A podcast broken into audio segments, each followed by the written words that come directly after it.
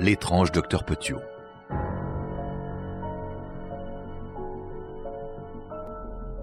Sanctuaire. Il y eut, semble-t-il, quelques vérités dans ce qu'affirmerait plus tard Petiot à propos de son combat parmi les rangs de la résistance. Peu après le début de l'occupation nazie à Paris, il fournissait de faux certificats médicaux aux Français réquisitionnés en Allemagne par le service du travail obligatoire. Petiot soignait aussi les travailleurs rapatriés pour blessures ou maladies, ce qui lui permettait de glaner auprès d'eux des informations vitales sur le mouvement des troupes allemandes et sur l'état de leur armement. Petiot faisait partie du réseau Flytox, baptisé d'après le célèbre insecticide parce que les informateurs étaient surnommés les mouches, et ces derniers espionnaient les quartiers généraux de la Gestapo à Paris pour identifier les collabos à faire éliminer par les assassins de la résistance. Cependant, Petiot continuait à la même époque de raconter d'épiques histoires de combats patriotiques qui n'avaient jamais eu lieu. Il jurait être l'inventeur de plusieurs armes secrètes qui éliminaient les nazis sans laisser la moindre trace. Les commandements alliés démentirent ces allégations d'avoir assisté à des réunions secrètes de haute importance, et personne ne vit jamais la moindre trace d'une arme secrète. Petiot affirmait aussi travailler avec un groupe antifasciste espagnol à Paris, mais personne d'autre n'en avait entendu parler. Les contes dans lesquels il se mettait en scène, posant des bombes et dressant des pièges dans tout Paris, n'étaient également que des produits de son imagination fébrile. Après 1940, sa mission principale fut de fournir des passages à ceux qui voudraient fuir l'occupation. Petiot acceptait juifs, combattants de la résistance, petits délinquants, en fait tous ceux capables de payer les vingt-cinq mille francs qu'il demandait par tête. Pour cette somme, Petiot promettait un passage sûr vers l'Amérique du Sud et tous les papiers qui seraient nécessaires au voyage. En 1941, il acheta sa maison du 21 rue Le Sueur. Parmi les premiers clients de Petiot figuraient deux macros parisiens, Joseph Réaucreux et Adrien Estébétagui. Ces deux-là avaient récemment étendu leur répertoire criminel en se déguisant en agents de la Gestapo pour une attaque à main armée. Recherché par les polices allemandes et françaises, Réaucreux chercha l'aide de Petiot, qui se faisait appeler Docteur Eugène, dans le cadre de ses œuvres clandestines en septembre 1942. Accompagné de sa maîtresse, Claudia Chamou, et d'un autre couple, le macro François Albertini et la prostituée Annette Basset, Réaucreux régla son dû et entra au 21 rue Le Sueur. Nul ne devait le revoir.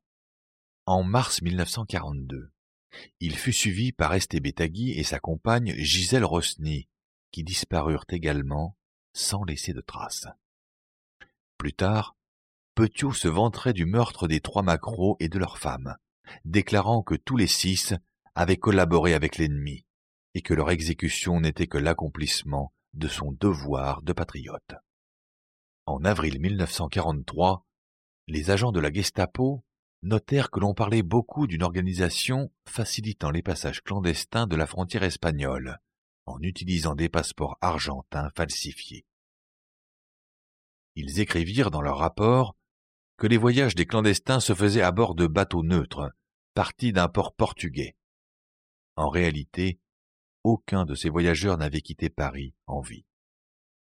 Robert Jotkum de la Gestapo fit chanter un juif, Ivan Dreyfus, pour le forcer à infiltrer le réseau sous couvert de demander un passage clandestin. Dreyfus devait disparaître avec tous les autres en mai 1943. Parmi ceux qui se présentèrent au docteur Petiot se trouvait Nelly Denise Autin, une jeune mariée enceinte qui sollicita ses services pour un avortement en 1941. Elle ne fut jamais retrouvée. Le docteur Paul-Léon Brunberger, un juif âgé qui comptait s'enfuir avec son épouse, disparut sans elle en juin 42 dans une station de métro parisienne. Le mois suivant, trois juifs allemands, les Kneller, s'évanouirent au sortir d'une consultation chez Petiot. On repêcha leurs restes démembrés dans la Seine au mois d'août. Trois autres réfugiés, la famille Wolf, disparurent au 21 rue Le Sueur avec six de leurs amis. Il y eut un autre macro à faire ce voyage sans retour, Joseph Piereschi, ainsi que sa maîtresse, Joséphine Aimé Grippet.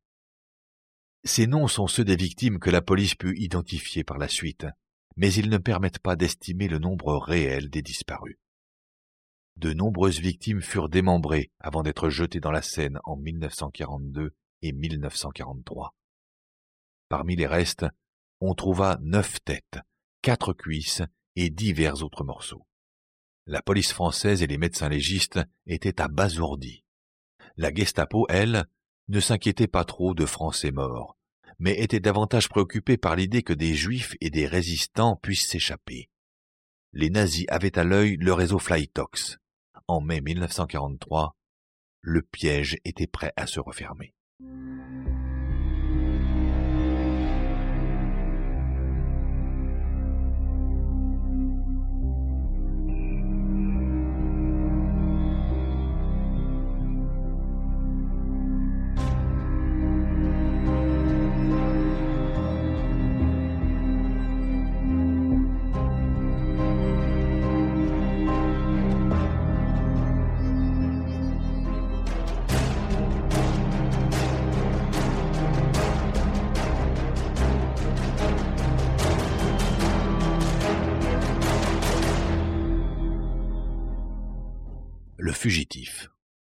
Petiot promouvait ses activités clandestines de manière tellement flagrante qu'au début de l'année 1943, la Gestapo avait suffisamment d'informations pour infiltrer le réseau Flytox avec succès.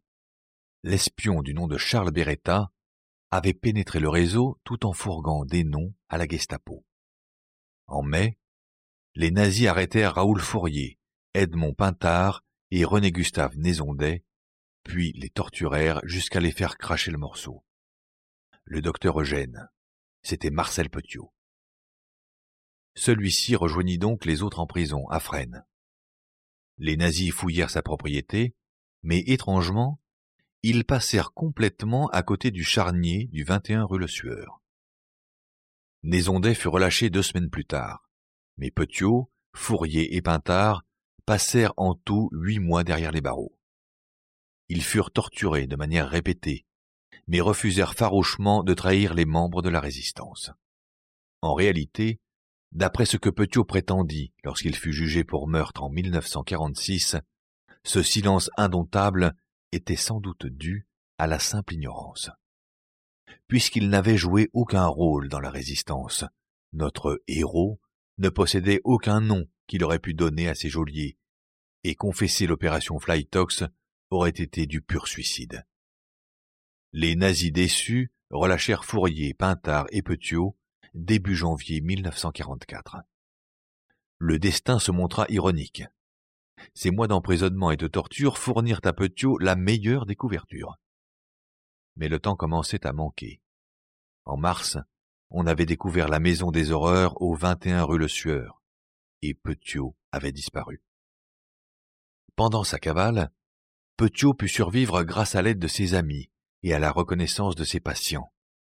Ils lui firent faire la navette entre de multiples adresses à Paris, tandis qu'il se laissait pousser la barbe et adoptait différents pseudonymes pour dissimuler ses déplacements. Petiot finit par s'installer chez le patient Georges Redouté. Petiot s'attacha à convaincre son patient que la Gestapo le recherchait, lui, Redouté, pour le meurtre d'Allemands et de leurs espions. Lorsqu'il vivait sous le toit de Redouté, Petiot ne sortait que la nuit, revenant parfois avec des armes dont il racontait qu'il les avait arrachées à des patrouilles nazies. En août 1944, la police parisienne se mit en grève et fut assiégée à la préfecture par les troupes et les tanks allemands. Ce mois-là, Petiot rejoignit les forces françaises de l'intérieur sous le nom d'Henri Valéry. Il fut rapidement promu capitaine en charge du contre-espionnage et de l'interrogation des prisonniers pour le quartier de Reuilly. Le mois suivant, Paris était libéré et commença la chasse aux collabos. Petiot se trouvait alors au cœur de l'action. Sa vraie nature commença à se révéler à partir du mois de septembre. Deux soldats FFI de l'unité commandée par Petiot cambriolèrent le domicile du maire de Tessancourt, qui était grabataire ils dérobèrent douze millions et demi de francs, en liquide et en timbres de collection, avant d'assassiner le maire devant témoins. Trois jeunes hommes se présentèrent devant Petiot pour dénoncer ce crime, et il les jeta en prison. Un lieutenant du FFI tenta d'enquêter, mais le capitaine Valéry lui ordonna d'abandonner l'affaire. Les responsables furent brièvement détenus puis relâchés. L'argent disparut à jamais avec ceux qui l'avaient dérobé. Trois jours après ce cambriolage mortel, le journal Résistance publia un article virulent sur le fugitif Marcel Petiot. Le journaliste le désignait comme un soldat du Reich, ayant endossé l'uniforme allemand pour traquer les patriotes français qui se trouvaient aux alentours d'Avignon en mars 1943. L'avocat René Floriot, qui avait défendu Petiot dans l'affaire des narcotiques en 1942, reçut une lettre de son client en cavale, dénonçant un répugnant tissu de mensonges boches. Cette lettre était fausse, mais elle suffit à convaincre les autorités que Petiot se trouvait toujours à Paris. Il y eut une nouvelle chasse à l'homme, et on dépêcha le capitaine Henri Valéry parmi les officiers chargés de traquer Petiot. La chance finit par tourner le dos à Petiot le 31 octobre à 10h15 du matin. Il fut reconnu et arrêté dans une station de métro parisienne. Il avait sur lui un pistolet, 31 700 francs en liquide et 50 papiers d'identité portant six noms différents. Sa longue cavale venait de se terminer. Mais la vérité se montrerait longtemps élusive.